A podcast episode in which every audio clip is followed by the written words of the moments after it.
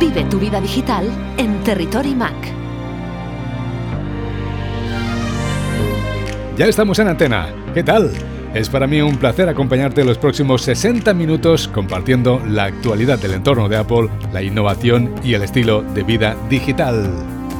Desde el estudio 1 de la radio, activamos el hashtag TerritoryMac. Ya tenemos la invitación de Apple para asistir al evento online del 13 de octubre. Todos los analistas esperan que la compañía de la manzana presente el iPhone 12. Este evento será transmitido por internet desde la página web de Apple dedicada a las 10 de la mañana hora del Pacífico en Estados Unidos, 7 de la tarde hora española. Hemos compartido en Twitter el enlace de esta página web dedicada para que puedas ver en directo este esperado evento. Siri es la inteligencia artificial con funciones de asistente personal para los sistemas operativos de Apple iOS, macOS, tvOS y watchOS. Siri fue creada en diciembre de 2007 por Doug Kicklaus, Adam Cheyer, Tom Gruber y Norman Winarski. El pasado domingo 4 de octubre, el asistente de voz Siri cumplió nueve años. Así felicitaba a Siri. Oye Siri, felicidades por tu cumpleaños.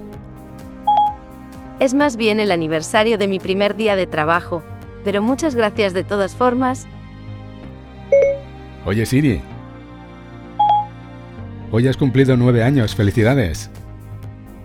Gracias, ahora mismo estoy apagando unas velas virtuales con mi mente. Y cosas del destino, un día después, el pasado lunes 5 de octubre, se cumplían nueve años de la muerte del cofundador de Apple, Steve Jobs.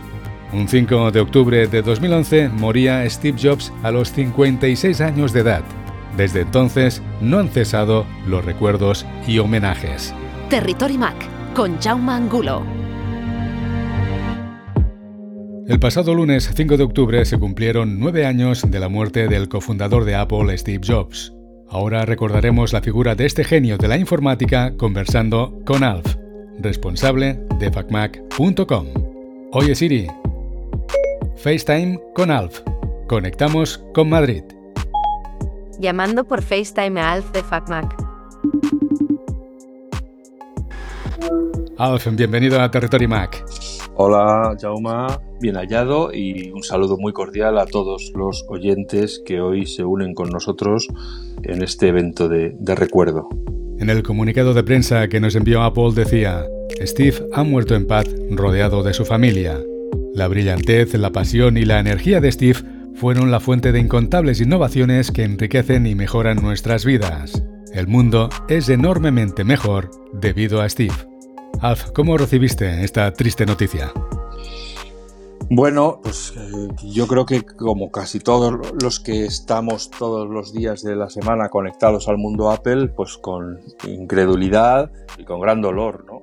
Yo además me acuerdo que habíamos sacado en FacMac un artículo sobre unas fotografías que se habían publicado de Steve Jobs entrando en el, en el hospital donde se le veía ya absolutamente frágil y donde se le veía pues eso de, una persona que no está en absoluto nada bien Dimos todo un artículo diciendo por qué esas fotos eran falsas y tal y cual. Y, bueno, pues es que no te lo quieres creer. La realidad es que no te lo quieres creer.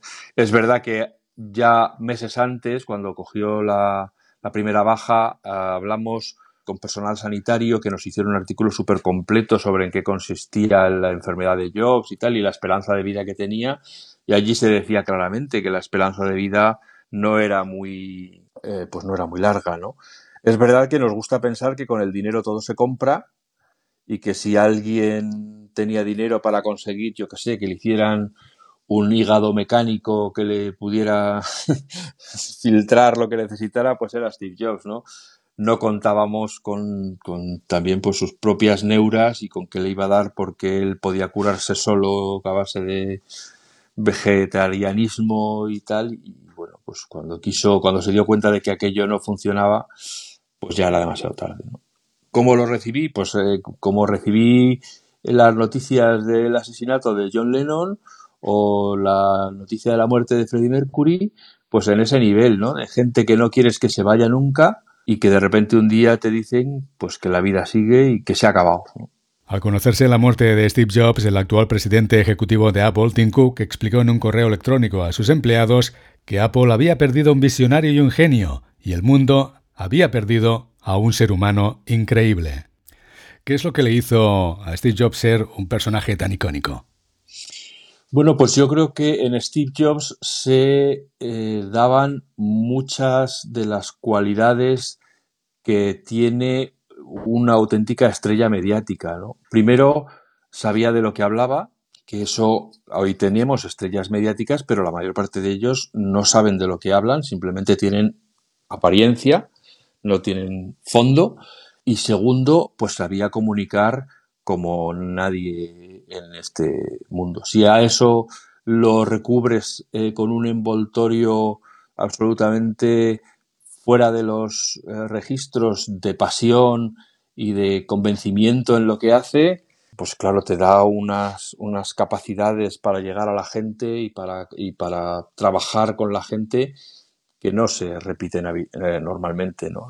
Normalmente, los, de hecho, puedes ver el panorama que tenemos ahora de los grandes líderes tecnológicos, como puede ser Max Zuckerberg o como puede ser el presidente de Google Incluso Elon Musk, que es el que tiene un perfil más mediático, pues alterna eh, unos picos de acierto con unos valles de, meteduras de pata que son tremendos, ¿no? Y tú ves los registros de Jobs con, sobre todo al final de su vida, que era más abierto y, participaba más en las, en las conferencias tecnológicas, etcétera, y es que siempre estaba acertado. Es que que no te pillen nunca diciendo algo que luego digas, buf, mira este vaya, vaya columpiada que se ha pegado.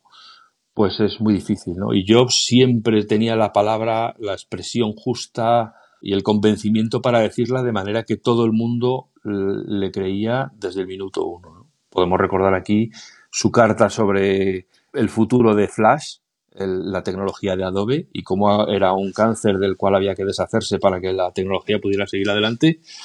Y se cumplió, vamos, matemáticamente, ¿no? De tal manera que al final Adobe ha acabado abandonando Flash y recomendando que la gente lo desinstale. Y así sucesivamente, ¿no? Entonces, pues, es una persona que, que se echa de menos. En estos nueve años sin Steve Jobs, ¿crees que los usuarios le siguen recordando? Los usuarios de Apple hay dos ahora mismo dos eh, perfiles muy claros. El que se compra el dispositivo porque le gusta, porque lo ve, porque le sirve, por lo que tal, pero simplemente es un producto bueno, igual que el que compra una sartén porque es buena, pero no sabe de qué marca es. Pues bueno, pues le sirve, eh, hace lo que quiere y le gusta el diseño, pero no, no tiene ninguna afección especial por la marca, simplemente lo compra porque es bueno. Y luego están los, digamos, los fans de largo recorrido que sí que conocen la marca, que sí que han crecido con ella, que sí que les gusta saber más. Y estos, claro, e, echan de menos a Steve Jobs porque cuando ves una presentación de, de las actuales que hace Apple, aunque siguen vendiendo y tal, pero les falta ese plus de show, de espectáculo que las presentaciones personalistas de Steve Jobs, el, peso que él asumía sobre su espalda a la hora de presentar los productos, pues no hay nadie ahora que lo asuma. ¿no? Eh, Tim Cook ya ha dicho que él no quería ser el nuevo Steve Jobs y por lo tanto ha delegado todas las presentaciones tecnológicas en los responsables respectivos de cada división y él simplemente hace de conductor, de hilo conductor de unas cosas a otras y ninguno tiene ese perfil de, protagonista que Jobs asumía en sus presentaciones. Entonces a Steve Jobs se le echa de menos y también se echa de menos lo que se supone que es el ingrediente mágico, el ingrediente secreto que tenía Steve Jobs para saber hacia dónde tenía que ir la empresa y ahora pues simplemente pues se, limitan a, a seguir con las tecnologías y con las innovaciones que van surgiendo, pero no va a haber, parece, en los próximos años ningún salto cuántico que digas, ala, esto nadie lo había visto, como ocurrió con el iPhone. Pues nadie ha visto, aunque hubiera otros teléfonos inteligentes hasta ese momento, nadie ha visto este conjunto de iPod navegado por Internet y teléfono, tal, no sé qué. Bueno, pues ahora mismo no, no se ve, porque ahora mismo no hay un visionario, o eso pensamos, que pueda decir, eh, ahora hay que empezar a trabajar en esto porque dentro de cinco años esto va a ser la caña Entonces, bueno, pues Apple sigue siendo una gran empresa, sigue haciendo productos imbatibles en sus categorías y en su tecnología y en su innovación, pero le falta ese plus de espectáculo que Steve Jobs le aportaba. Jobs murió el 5 de octubre de 2011, pero en agosto dejó la compañía en manos de Tim Cook. ¿Qué crees que Jobs pensaría de los cambios que se producen en Apple? Pues yo, si te soy sincero, pienso que han tardado mucho. Yo pensaba que la mayor parte de los directivos, como ocurre también en las bandas de música y en una vez que desaparece el líder, eh, pues no iban a tener mucho interés en seguir adelante porque, porque eran todos el equipo de Jobs, ¿no? Y una vez que dejas al equipo de Jobs sin Jobs, pues probablemente todos que están, digamos que las preocupaciones económicas ya no es una de las variables que tengan en su vida, pues a lo mejor yo pensaba que iban a estar muy desinteresados en seguir adelante pues con otro equipo de directivo que no tal. Entonces, que se esté produciendo este relevo tan con cuentagotas, etcétera, pues a mí me parece admirable. Quiere decir que la gente está comprometida con la marca y no con la persona. Y que todos realmente, como decía Phil Schiller al anunciar su retiro eh, de la primera línea, pues que sangran en seis colores, ¿no? En una alusión al logotipo famoso de Apple de, los colores, ¿no? Entonces, del arco iris. Entonces, bueno, pues a mí me parece que Apple, si quiere seguir siendo la empresa más importante del mundo, pues tiene que seguir evolucionando y eso hace que la gente tenga que ir siendo sustituida, que gente inevitablemente por su edad o por sus años en la compañía se esté quedando un poco retrasada en cuanto al empuje que necesitan y eso hay que irlo supliendo con nuevos talentos. ¿no? Yo creo que Apple tiene que tener muy claro que no puede agotar hasta que todo el mundo se muera para empezar a renovar sus directivos. Tiene que ir habiendo una rotación, a ser posible progresiva, para que la empresa siga teniendo nuevas ideas y siga estando en el límite ¿no? de la innovación y de la tecnología. Al conocerse la noticia del fallecimiento de Steve Jobs, recordamos que la página web de Apple cambió su presentación tradicional por una imagen de Jobs con sus años de nacimiento y de función. ¿Cómo ves el rumbo que está tomando la compañía de la manzana? Pues en eso creo que no ha cambiado, que Steve Jobs ya lo dejó encarrilado y, que se trata de año tras año mejorar los productos, Mientras en los laboratorios super secretos a dos kilómetros bajo tierra y con tal se están preparando nuevos productos de los cuales no oímos hablar, de los cuales de los 100 productos que estén preparando al final verán la luz uno o dos, pero mientras tanto cada año pues nuevas generaciones de iPhone, nuevas generaciones de relojes, nuevas generaciones de tabletas, nuevas generaciones de todo para que siga siendo interesante comprar productos de Apple. Y eso ya se hacía en los tiempos de Jobs recordemos que, Steve Jobs presentó un iPhone, un iPod y un Mac. Entre medias, todos esos años, lo, lo único que había eran nuevos Macs, nuevos iPods, eran variaciones y reiteraciones sobre el mismo tema que no aportaban grandes novedades, ¿no? Eran diferentes formatos, diferentes variantes del mismo cacharro para seguirlo haciendo atractivo hasta que se agota y entonces hay que sacar un nuevo producto. ¿Para qué eh, Apple necesitaba tantos iPods diferentes? Para dar tiempo a que el iPhone se desarrollara y que cuando saliera fuera el éxito que fuera. Pues ahora tenemos más o menos lo mismo. ¿En qué estamos? En los nuevos tablets, en los, nuevos iPad, en los nuevos iPhones, en los nuevos tal. A lo mejor esperando a que las gafas de realidad virtual acaben de desarrollarse y se vea si son viables o no, o a que el coche, el sistema de inteligencia artificial del coche de Apple se demuestre si es válido o no, y si Apple acaba comprando una fábrica de coches, o si, yo qué sé, yo sé. Todo eso necesita estar en su cocción justa para que cuando salga, de repente todo el mundo diga, anda, es verdad que fácil y por qué nadie lo había hecho hasta ahora. Entonces, ¿qué es lo que, cuál es la, la ruta de Apple? Mejorar los productos año tras año, para que sigan siendo los preferidos por la gente, para que nadie pueda decir que tiene un producto mejor que el de Apple, mientras los productos que de verdad van a innovar se pueden eh, desarrollar sin, conmociones eh, de que de repente haya que sacarlos porque no tenemos nada que sacar y hay que dar una campanada y, entonces lo sacamos a medio cocer, como tantas veces vemos en la tecnología, ¿no? que salen teléfonos que se doblan por la mitad, pero que son una castaña pilonga que dices, pero ¿cómo pueden vender, intentar vender esto? Y lo que es aún peor, ¿cómo pueden enviárselo a la prensa para que lo analice y lo destroce y, y ya no puedan vender nunca más este teléfono? Bueno, pues eso que hacen otras empresas, Apple no lo hace. Apple presenta los productos cuando están listos. Y si para eso tiene que esperar 10 años mientras se desarrolla, pues esperan 10 años. Para eso tiene un iPhone que se vende como churros, unos iPad que se venden como churros, unos, unos relojes que se venden como churros, para que todo el, del resto del desarrollo se pueda hacer al ritmo que necesite. Recordamos también que Apple habilitó el correo electrónico rememberinsteve.apple.com para centralizar los mensajes de condolencia, que aún hoy sigue activo. En nuestro Twitter tenéis el enlace. Alf, gracias por compartir este tiempo de radio con nosotros hoy en Territory Mac, recordando la figura de Steve Jobs y por darnos tu opinión sobre hacia dónde va el futuro de Apple. Muchas gracias a ti, Jauma. Gracias a los oyentes que semana tras semana nos siguen y espero volver a estar aquí pronto para hablar de más cosas. Por supuesto, también están todos los oyentes invitados a visitar facmac.com, donde día tras día sacamos historias interesantes que tienen atractivo para los seguidores de la marca Apple. La muerte de este genio de la informática se produjo tan solo un día después de la presentación del iPhone 4S y del asistente de voz Siri, un evento al que no pudo acudir. Sintonizas Territory Mac. Nuestro compañero Iván Alexis me acaba de enviar un mensaje intrigante, pero bueno, luego os cuento. A Perlas nos mantiene informados de la actualidad de la compañía de la manzana. Hoy tenemos la oportunidad de conocer mejor a esta publicación web con Mariano López, director ejecutivo de App Perlas. Mariano, bienvenido a Territory Mac. Hola a todos, muy buenas Jaume y muchísimas gracias por invitarme a tu programa, que de verdad es todo un placer. Nos encanta que hayas aceptado nuestra invitación.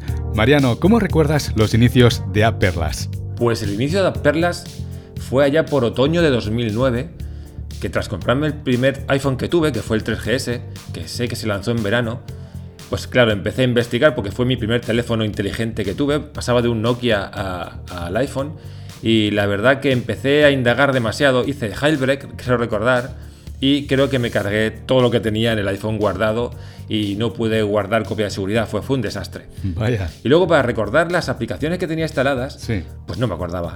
Y fue ahí cuando empezó a rondarme la idea de montar un blog en el cual compartir eh, las aplicaciones que fuese probando y que me gustaran y a modo de recordatorio tenerlas siempre ahí vigentes, aparte de compartirla con toda la gente que quisiera entrar al blog. Y todo empezó ahí. Y la cosa empezó, me empezó a gustar porque ya tenía un blog anteriormente de, viajes, que aún lo sigo teniendo, que se llama fotoslugares.com. Y como ya tenía un poco de vagancia, me metí en Blogspot y creé el blog y empecé a escribir sobre las aplicaciones que tenía. Y la verdad que empecé a tener visitas y eso me motivó. Y empecé a tener visitas y visitas y visitas y empecé a añadir más contenido y a comentar sobre todo las aplicaciones que yo tenía instalada. También comentaba eh, temas de Jailbreak y tal, y la verdad que la cosa fue en aumento, me motivé y seguí, hacia adelante. Y a día de hoy hemos pasado por muchos baches, evidentemente ha habido momentos hasta de desfallecimiento, de decir, mm, este, no puedo seguir con este proyecto, pero bueno, eh, la fuerza me ha acompañado siempre, siempre he tenido gente alrededor que me ha apoyado mucho y ahora mismo somos un equipo de tres personas, bueno, de cuatro, aunque uno está en la sombra, pero es, la columna vertebral de este, de este proyecto. Y la verdad que entre Neco, eh, Miguel y yo, que somos los editores y los que vamos publicando artículos en la web, eh, somos los que llevamos el tema y tal, pero hay en la sombra un, una persona llamada Jorge Díaz, que sin él no sería este proyecto posible, que se encarga de resolvernos todos los problemas que tenemos en cuanto a temas de servidor, de, código, y la verdad que es un placer tenerlo en el equipo, aunque él no se considere de parte de este proyecto, yo lo tengo muy, muy presente, porque sin él esto no seguiría adelante, hemos tenido muchísimos problemas hemos llegado a tener a veces la página caída y no saber cómo levantarla, porque yo temas de servidores y tal no controlo. Y gracias a él este proyecto sigue adelante y la verdad que es un placer estar rodeado por estas tres personas, Eneco Robledo, Miguel Argandoña y Jorge Díez y la verdad que, que un placer. Y desde este micrófono queremos enviar un saludo extensivo a los anteriores colaboradores de Aperlas, porque ya lleváis más de una década en la red. Fíjate que han pasado ya 11 años desde que comenzamos eh, este proyecto y aún sigo motivado y, cada vez que me pongo delante del ordenador, para mí es una aventura y me lo paso pipa. Ahora hemos ampliado un poco el abanico de lo que teníamos antiguamente, porque antiguamente solo nos dedicábamos al blog y a las redes sociales. Y desde hace unos años, bueno, ya hace bastantes, estamos, tenemos un canal de YouTube en el que también publicamos tutoriales, aplicaciones y hablamos de todo un poco para sacar el máximo rendimiento a los dispositivos de ellos. Y la verdad que poco a poco el proyecto va aumentando y, la verdad que es un placer seguir adelante con él, la verdad. Durante estos años que estás siguiendo la actualidad de Apple, ¿cómo estás viendo la evolución de la compañía de la manzana y cómo crees que cambiará en el futuro? Hombre, la evolución de la compañía es bestial y la verdad que, que asusta porque ahora mismo es la empresa más valiosa del planeta. Y fijaos que empezó con temas de ordenadores y tal, y ahora tiene hasta, hasta plataformas audiovisuales que de verdad son todo una maravilla, que no esté en Apple TV Plus. Es que de verdad yo cada vez que entro a ver algún contenido allí, alucino de, la calidad que, que ofrecen sus imágenes y del contenido en sí. Y la verdad que la evolución es grandiosa realmente no son tontos y han ido ampliando el abanico de servicios y de dispositivos para ampliar su red de telaraña. Es como una red de telaraña porque cuando alguien cae en el mundo Apple, por el dispositivo que se compre, por muy pequeño que sea, siempre acaba comprando alguno más de la compañía. Y es evidente que esa telaraña va creciendo exponencialmente. Y es que ya se hablan de si televisiones, que si coches, las gafas famosas que supuestamente saldrán en un futuro, eh, mm, todo lo que es domótica. La verdad que, que Apple no es tonta, ha sabido crecer, pero a mí me tiene un poco menascuas porque... Dime, dime. Ha querido crecer tanto y está creciendo tanto que parece que está dejando de lado un poco lo que antiguamente era la esencia de Apple, que era la, la rigurosidad. Yo me acuerdo cuando salía iOS antiguamente y eran casi perfectos, tenían muy pocos errores. Hoy día salen los iOS y parecen que son un poco más, más débiles, o sea, no son tan, tan, no son tan robustos como antiguamente. Siempre tienen algún tipo de problema, algún tipo de falla, siempre están lanzando algún tipo de actualización para corregirlos. Eso sí, siempre tenemos todo tipo de actualizaciones para que nuestros dispositivos eh, funcionen perfectamente, pero tengo la sensación de que están dejando un poco... Están dejando de lado algunos productos, quieres decir. No de lado, pero que se están centrando más en, otro, en otras partes del ecosistema que a lo mejor no deberían de descuidar tanto. Es evidente que la evolución de todos los dispositivos que tienen ahora mismo lanzado, evidentemente quieren añadir novedades y tal para equipararse a la competencia y aparte así llamar la atención de todo consumidor que no esté en su, en su ecosistema. Pero no sé, el rumbo que está cogiendo es bueno, pero puede ser que... No sé cómo explicarlo, pero creo que... ¿Crees que se aleja un poco de sus raíces? Como que está perdiendo un poco su esencia que sí la empresa es una maravilla, todo lo que hace es amor puro y la verdad que funciona realmente bien, la vida útil de sus dispositivos es más amplia y la verdad que se agradece, pero no sé, a mí el rumbo que está tomando mm, no lo tengo muy claro, ¿eh? no sé yo si, si de tanto querer abarcar llegará el momento en que empieza a fallar y a tener fallos grandes en, algunas partes de su ecosistema. Esperamos que eso no pase. Mariano, estamos entrando en el último trimestre del año. ¿Qué proyectos de futuro estás preparando para AppPerlas? Pues ahora mismo en mi cabeza rondan muchos proyectos para implantar en AppPerlas, pero lo que pasa es que no tengo tiempo.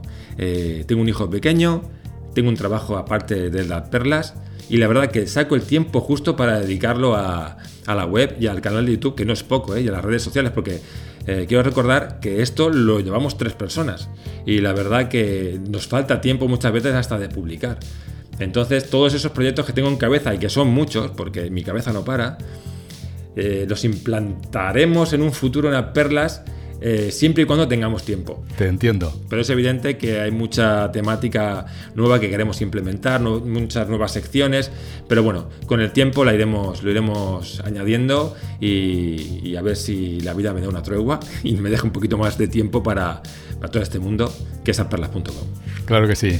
El podcast de Apperlas se llama Maito Tips. El episodio piloto se publicó el 22 de junio de 2019. ¿Cuál es tu objetivo? El tema de podcast es algo aparte.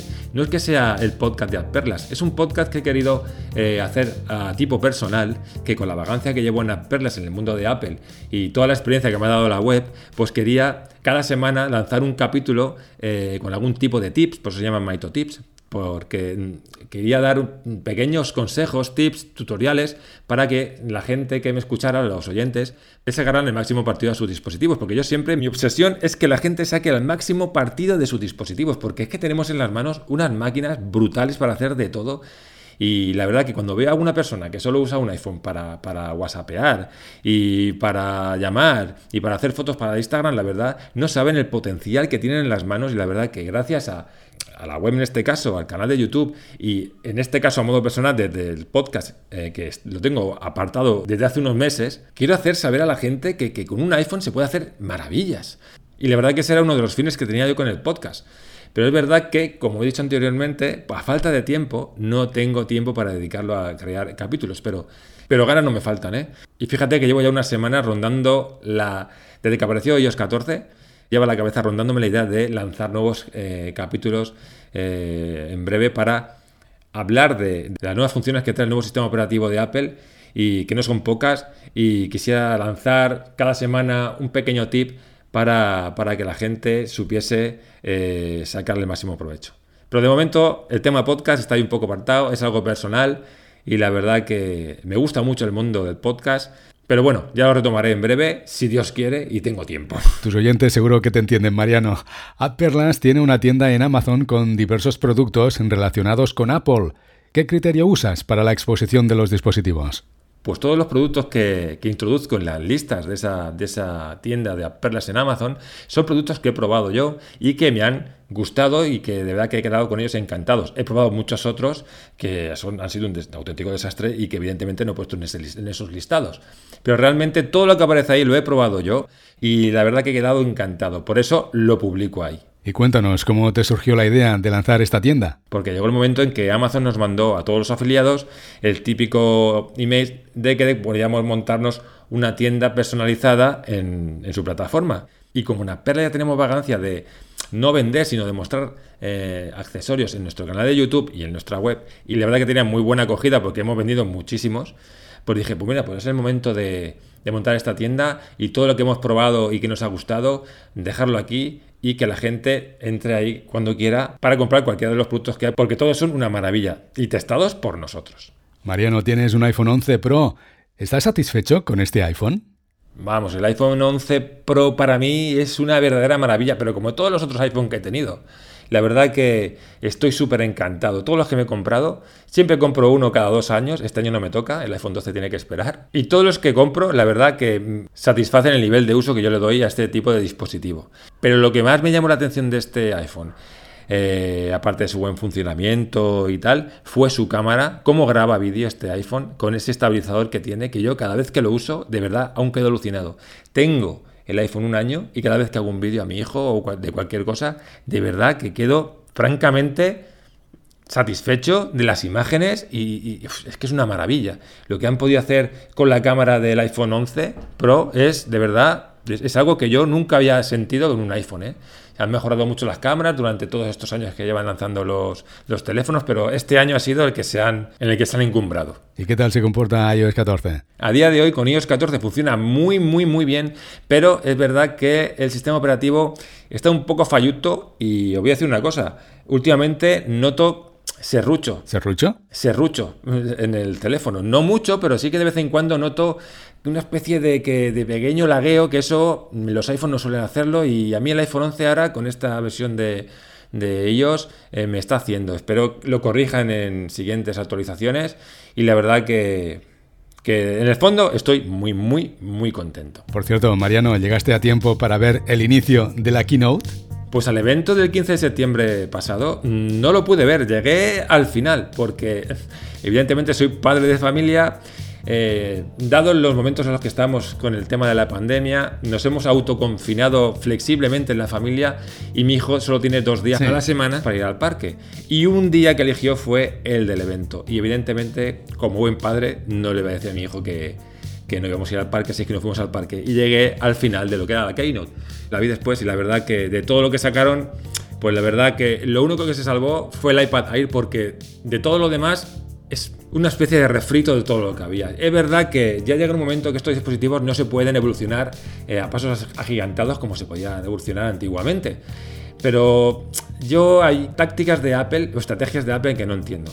Por ejemplo, lo del Apple Watch, eh, que sí que es verdad que el nuevo Apple Watch eh, tiene el tema del oxímetro y tal, pero que eliminen de la venta el Series 5, que metan un SE sin poder tener acceso al electrocardiograma, que dejen de la gama baja un, un S3 hay cosas que no entiendo. Pero bueno, ellos sabrán. Ellos saben que esta es la estrategia que les vale, la estrategia que les da dinero y evidentemente no van a dejar a la venta productos que puedan hacerle sombra a los nuevos productos que han lanzado. Y en este caso, por ejemplo, el Series 5, eh, el Apple Watch Series 5, seguramente mucha gente, como pasó el año pasado, eh, optaría por comprar el Series 5 antes que el Series 6. Igual que el año pasado la gente pudo optar durante un poco un periodo de tiempo pequeño en comprar el Series 4 por Amazon antes que el Series 5, porque la única diferencia era que tenía la pantalla que se ilumina, durante todo, todo el tiempo que tienes puesto.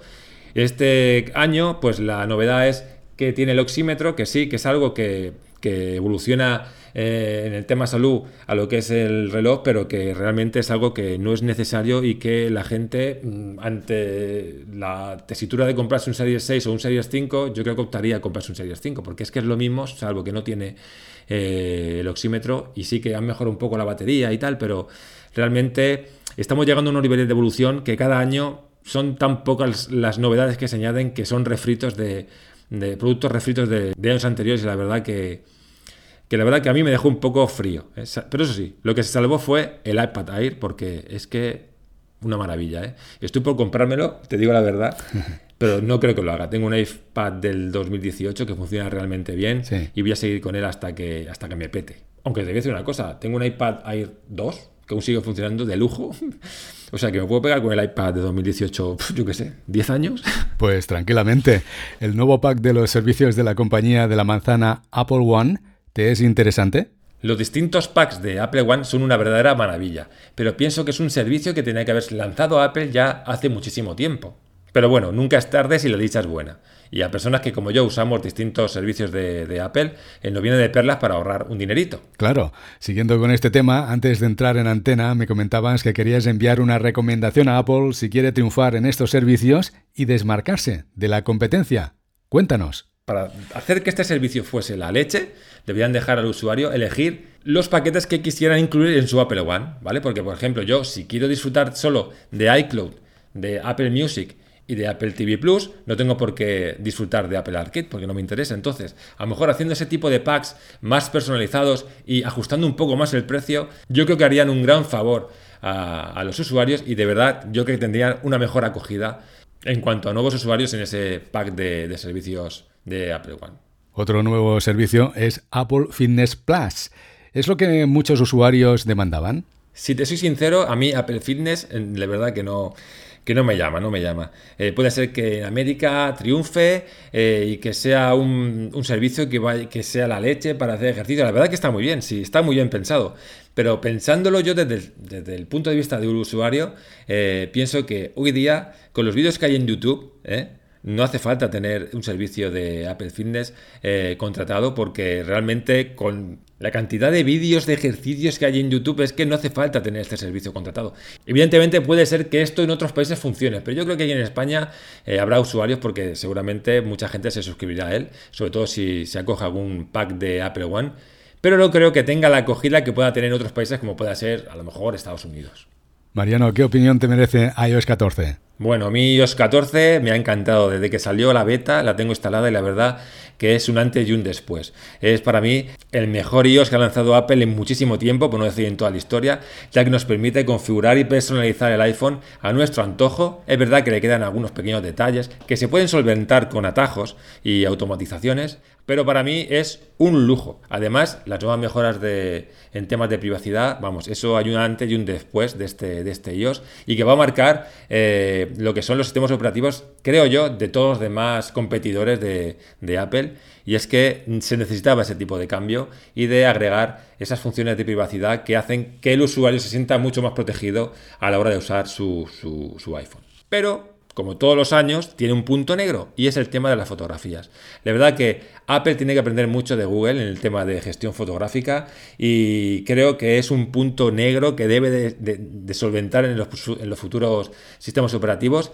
si quiere que la gente no pierda, no pierda de verdad, no pierda los nervios, porque yo muchas veces cuando me pongo a gestionar mis fotos me pongo muy de mala leche porque no poder borrar eh, fotografías de mi iPhone sin que se borren de iCloud para mí es un grandísimo error. Deberían de, aplicar o de, de, implementar alguna función que te permita borrar fotografías del iPhone y dejarlas guardadas en iCloud, como por ejemplo bien hace Google.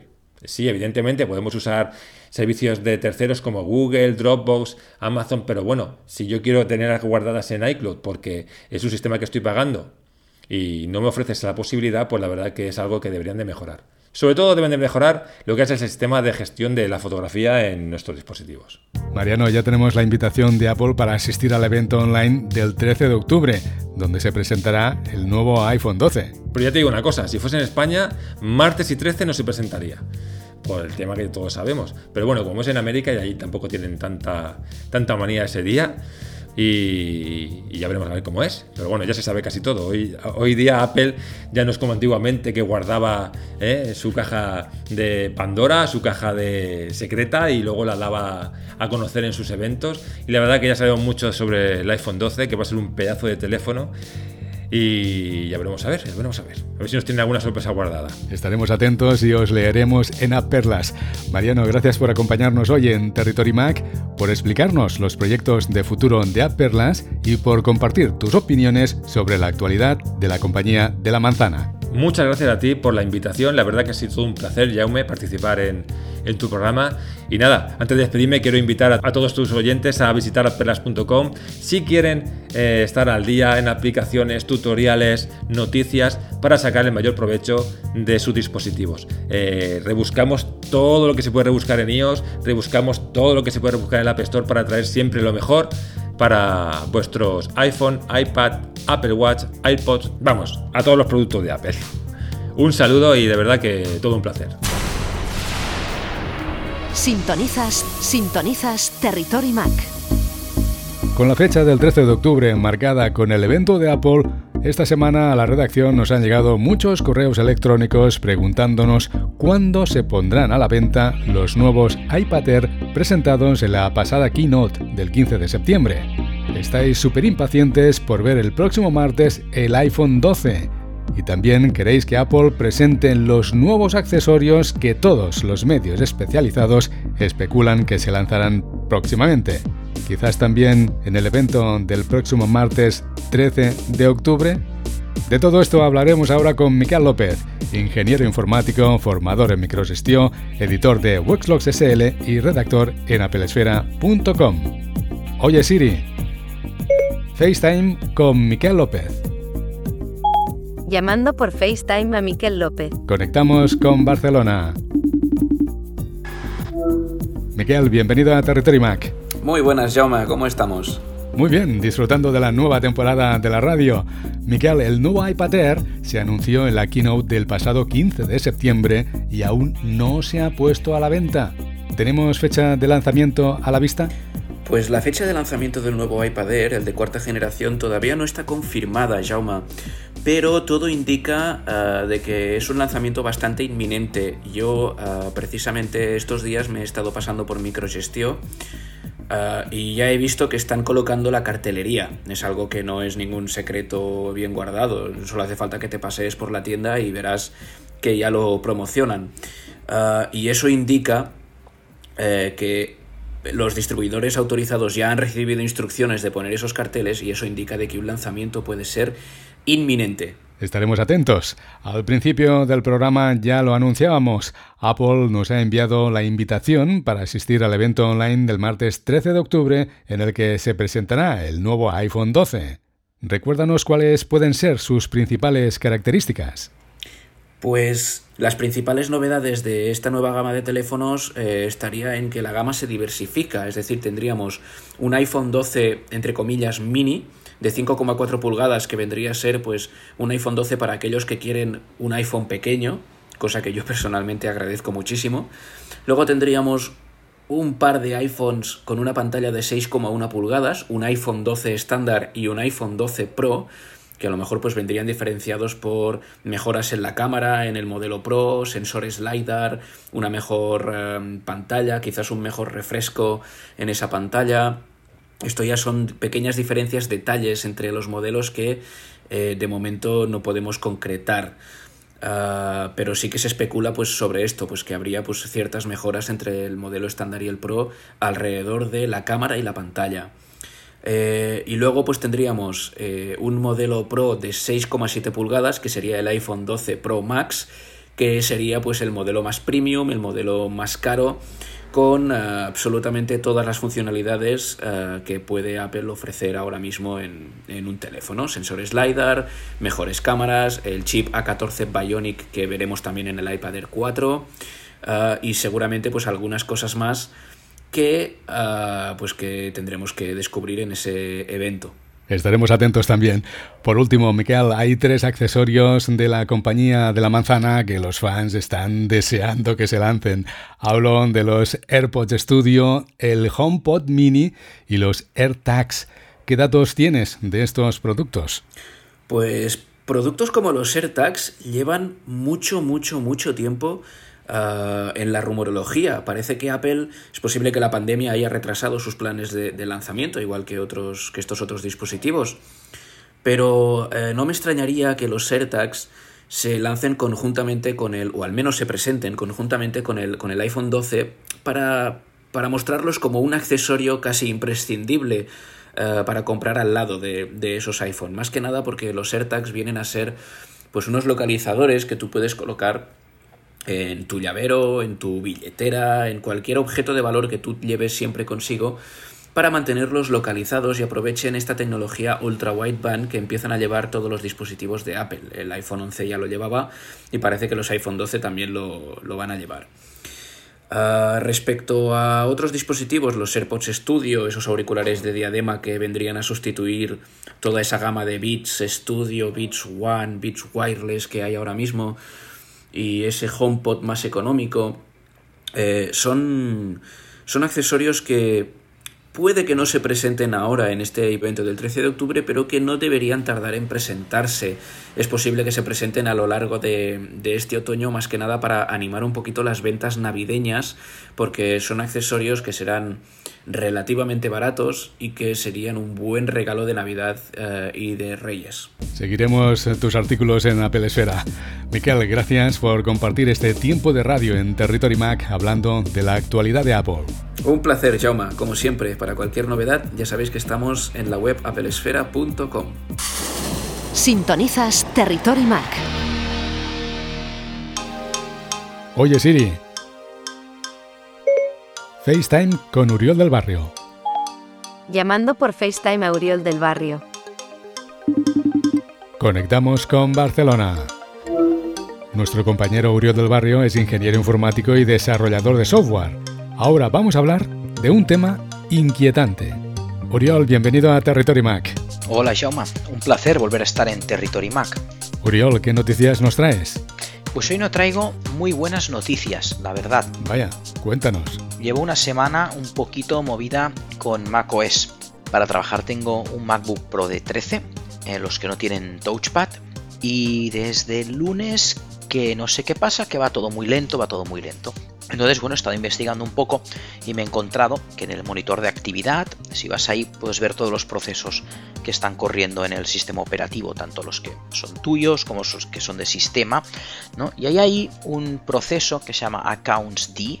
Esto al final es un daemon de cuentas, ¿no?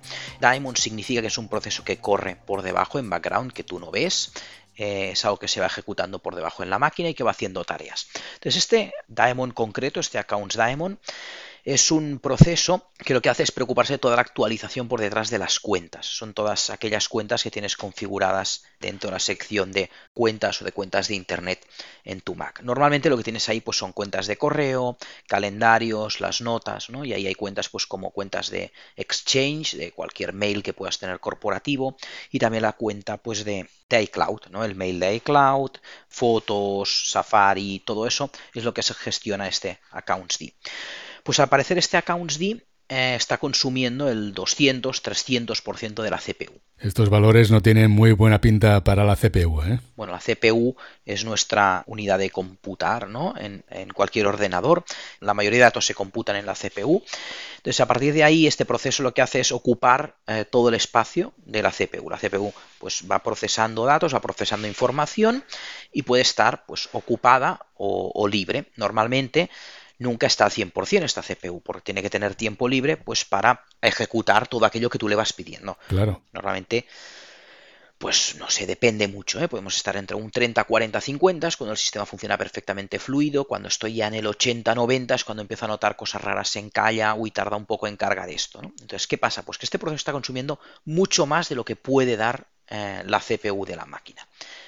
Y esto no es un problema aislado porque tres compañeros de trabajo pues justamente están con el mismo problema, mucha lentitud, revisas los procesos de la máquina y te encuentras este account eh, usando pues 200, 300% de la CPU, lo que hace imposible pues abrir o trabajar con cualquier otro programa, deja el Mac pues completamente inusable. Claro, es una situación preocupante para todo tipo de usuario. Lo que en estos tiempos de teletrabajo pues es peor que el infierno, porque pocos tenemos otras máquinas en casa, esta es mi máquina de, mi empresa, ¿no? ¿no? tengo el resto configurado en ninguna otra máquina, necesito la máquina sí o sí, tienes reuniones, tienes cosas que entregar y bueno, un poco eh, se vuelve todo en un, en un sufrimiento. Por tanto, Uriol, si nos pasan estos síntomas en nuestro Mac, dices que tenemos que ir al monitor de actividad.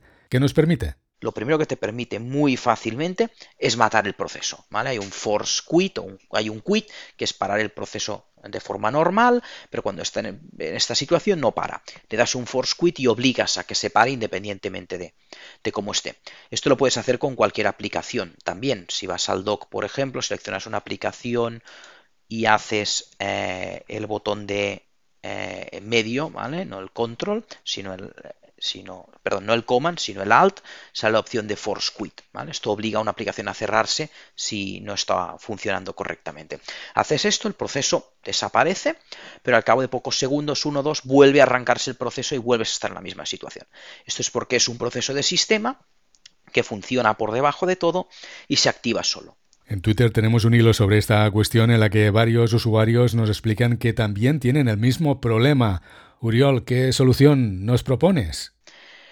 Pues bueno, eh, poca solución hay, ¿no? Cuando te encuentras esto. Vaya, no me digas esto. Al final, buscando por foros, te encuentras que es un problema que existe desde hace años, ¿vale? Que ha ido pasando a lo largo de la historia. Hay backs abiertos de hace cinco años, hay backs abiertos desde noviembre, por ejemplo, de 2019, con varios comentarios, justamente exactamente el mismo problema.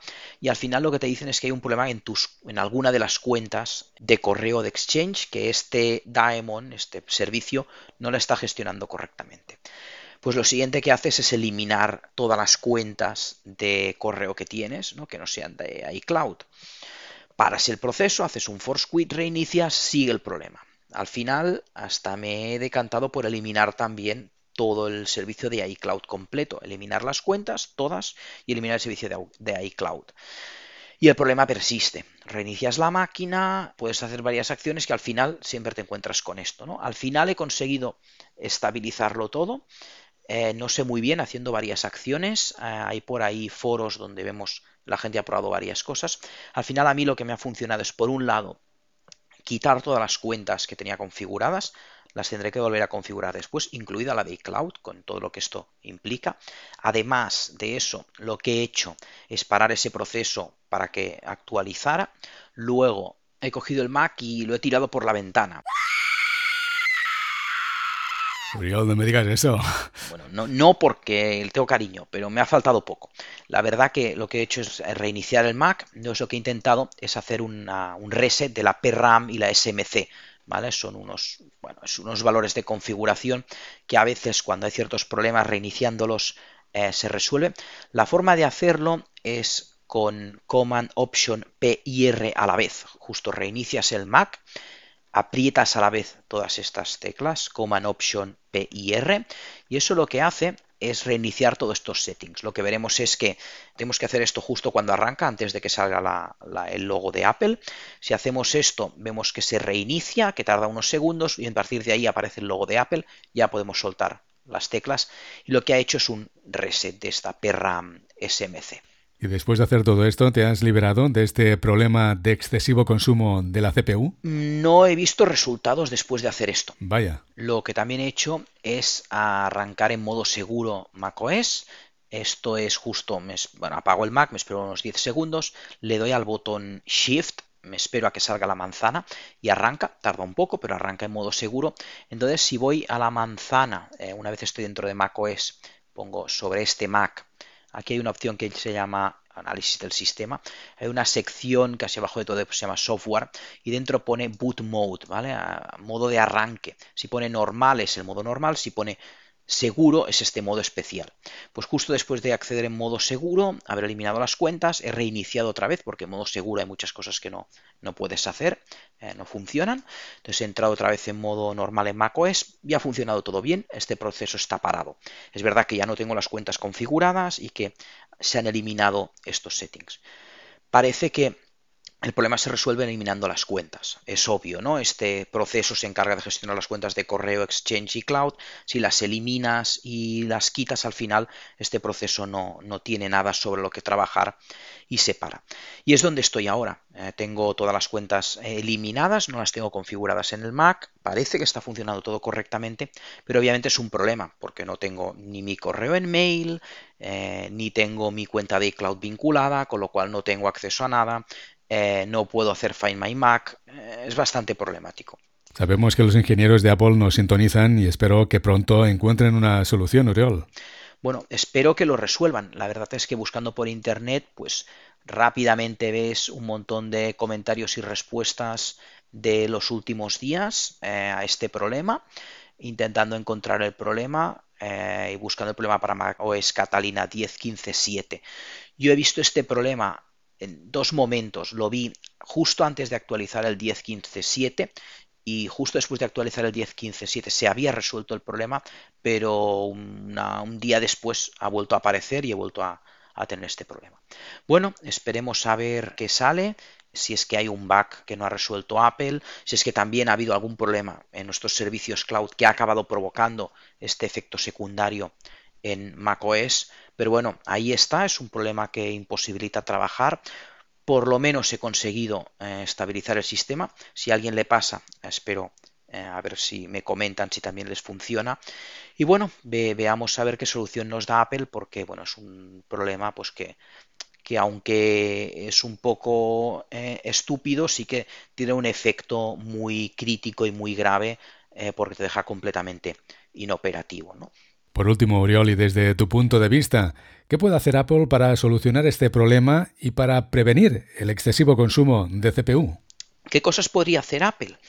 Pues hombre, la verdad es que eh, con la estabilidad que tiene Apple, aunque este proceso está consumiendo 200-300% de, de CPU, ¿no? está ocupando todos los recursos del sistema, lo que es el sistema operativo funciona con cierta, eh, con cierta velocidad. ¿no?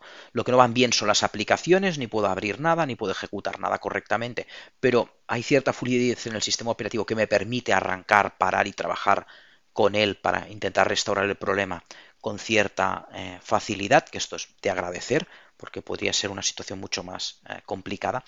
Y por otro lado, al final, bueno, yo creo que Apple debería poner mecanismos ¿no? para que esto no pasara. Es un problema que vemos que pasa desde hace más de cinco años, que, puede pasar y yo creo que el sistema operativo puede monitorizar este tipo de problemas ¿no? y detectar cuando un proceso del sistema está ocupando tanto pues que está bloqueando el ordenador. ¿no? Yo creo que es fácil de detectar cuando estás a un 200, 300% de consumo de CPU de un proceso eh, durante más de cierto tiempo, ¿no? pues eso sabes que va, a crear una inestabilidad muy grande en el sistema.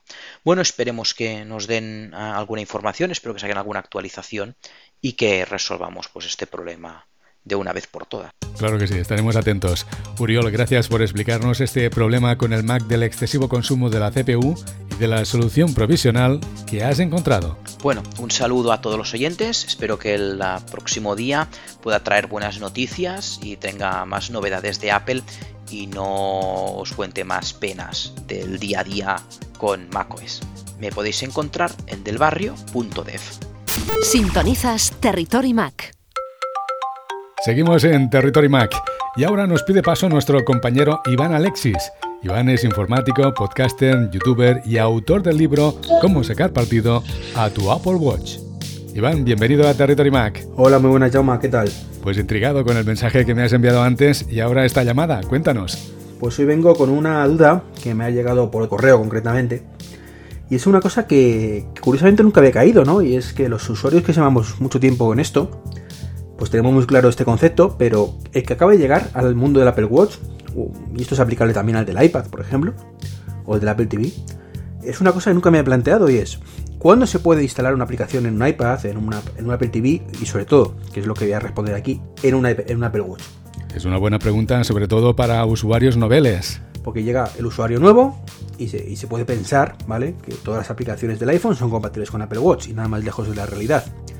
Son compatibles cuando tú en la App Store ¿vale? Bajas hacia abajo y ves la compatibilidad y te dice que es específicamente compatible con Apple Watch. Te aparece un iconito de un iPhone, puede que te aparezca un icono de un iPad y puede o no que te aparezca un icono de Apple Watch. Cuando ese icono aparece, significa que esa aplicación es compatible con tu reloj. Si no está ahí, ¿vale? Olvídate. O sea, si tú ves una aplicación que solo es compatible con iPhone, no hay ninguna forma humana para que esa aplicación funcione en el reloj. Dentro de esto hay subcategorías, digamos, de aplicaciones. Tenemos las aplicaciones que acompañan a la aplicación del iPhone, a la que va en iOS, que desgraciadamente todavía son la mayoría, y significa que dependen, en este caso, de, al final del, teléfono para funcionar. Lo que tienes instalado en el reloj es un mero acompañante de la aplicación del, iPhone, que es la que realmente está ejecutando y la que hace todo. Y actúa un poco como pantalla, entre comillas, secundaria. Esto en las primeras versiones era literalmente así, una pantalla secundaria. Ahora, bueno, eh, la aplicación del Apple Watch es independiente, pero requiere de datos que coge el teléfono, ¿vale? También hay aplicaciones que afortunadamente pues ya se liberan de esa lacra, ¿vale? Y son capaces de funcionar sin necesidad de tener el, teléfono cerca o ni siquiera que es encendido, ¿vale? Son, actúan de forma completamente independientes. Y luego dentro de estas aplicaciones que son independientes, entre comillas lo de independientes como digo, tenemos las que son, como digo, que acompañan al teléfono, ¿vale? Que tú ves en la descripción de la aplicación que es compatible con el teléfono y con el Apple Watch. Y luego hay algunas compañías que están separando su aplicación, por ejemplo, Bring, que lo llaman Bring for Apple Watch, eh, y es una aplicación 100% independiente que va instalada directamente del App Store del reloj. Yo lo considero un error de estrategia, ¿vale? Está muy bien que sea la aplicación 100% independiente, pero mm, mucha gente no sabe que existe, ¿vale? Precisamente porque no aparece con el, con el resto. Otro ejemplo es el, el Banco Bunk, ¿vale? Que también es una aplicación independiente 100%. Iván, estas aplicaciones 100% independientes funcionan también en LTE, pero recuerdo que un día nos dijiste que no todas funcionan bien. Y esto aquí es el despiporre, ¿no? Porque Apple no indica en ningún sitio eh, nada de esto, ¿vale? Solo te dice si es compatible o no con Apple Watch, pero no sabemos qué grado de compatibilidad, si puede funcionar con o sin el, reloj, eh, sin el teléfono cerca, si, si funciona sin el teléfono cerca, si además es capaz de funcionar con los datos a través de, la funcionalidad LTE o requiere mm, directamente de una conexión Wi-Fi. Em, es un caos. Es un caos que, como digo, pues los que llevamos mucho tiempo en esto, pues estamos habituados al caos y más o menos nos defendemos, pero que muchas veces no pensamos en los pobrecitos que llegan nuevos a este mundillo del Apple Watch y se encuentran de pronto que no saben qué pueden instalar, cómo instalarlo, qué le va a funcionar, qué no le va a funcionar. Así que bueno, espero un poco que con este pequeño audio, pues a ver Mm, tranquilizado o calmado esa, esa duda ¿no? de, todos aquellos que lo tengan. O por lo menos, más que, más que aclararlo, aclarar que es un caos y que es así. O sea, que no piensen que, que es que son unos torpes que no lo saben, no, es que no, no hay forma de saberlo. Ya. Y entonces, ¿qué nos puede ayudar a entender esa situación? Lo único que puede ayudar en este caso es leer la descripción de, eh, en este caso del desarrollador, donde eh, suele poner si la aplicación es independiente o no, si, si requiere, tiene funcionalidad o no. Pero bueno, esto lo pueden, suelen poner en inglés y muchas aplicaciones lamentablemente solo lo ponen la descripción en inglés y el resto de idiomas se limitan a poner que hemos mejorado la aplicación. Con lo cual, pues también es cierto que ahí tenemos otra batalla que poco a poco esperemos que vaya mejorando y, y animamos a Apple a que dentro de este caos que tiene montado, pues identifique de alguna manera las que son 100% compatibles, las que no, las que utilizan una cosa y la que no. Igual que debería haber hecho y no ha hecho hace muchos años, eh, diferenciar las aplicaciones que son 100% adaptadas a, un iPad y no simplemente las que funcionen en un iPad, que también hay muchas y, eso sería daría para otro o capítulo enorme y otro debate enorme. Iván, como sabemos que los ingenieros de Apple nos sintonizan, seguro que tomarán buena nota para solucionar estos temas que nos estás comentando hoy. Pues nada, esto es un poquito de lo que os quería comentar. Espero que os haya resultado interesante y me vas a permitir un poquito de spam porque acabo de publicar la actualización del libro Saca partido de tu Apple Watch, así que por fin ya, después de mucho sudor y mucha tormenta de, o, experiencia tormentosa con, con eh, ya tenemos el libro actualizado con WatchOS 7 y por supuesto los nuevos Apple Watch Series 6 SE y un montón de cosillas nuevas que metió por el libro, aplicaciones que no había puesto, etcétera, etcétera. Es una buena noticia. Iván, gracias por explicarnos cuándo se puede instalar una aplicación en un iPad, Apple TV o en un Apple Watch. Pues nada, un saludo y hasta la próxima vez. Sintonizas Territory Mac. Nos vamos. Ha sido fantástico compartir contigo este tiempo de radio. Gracias por acompañarnos. Nosotros volveremos la próxima semana. Cuídate mucho. Territory Mac con Jaume Angulo.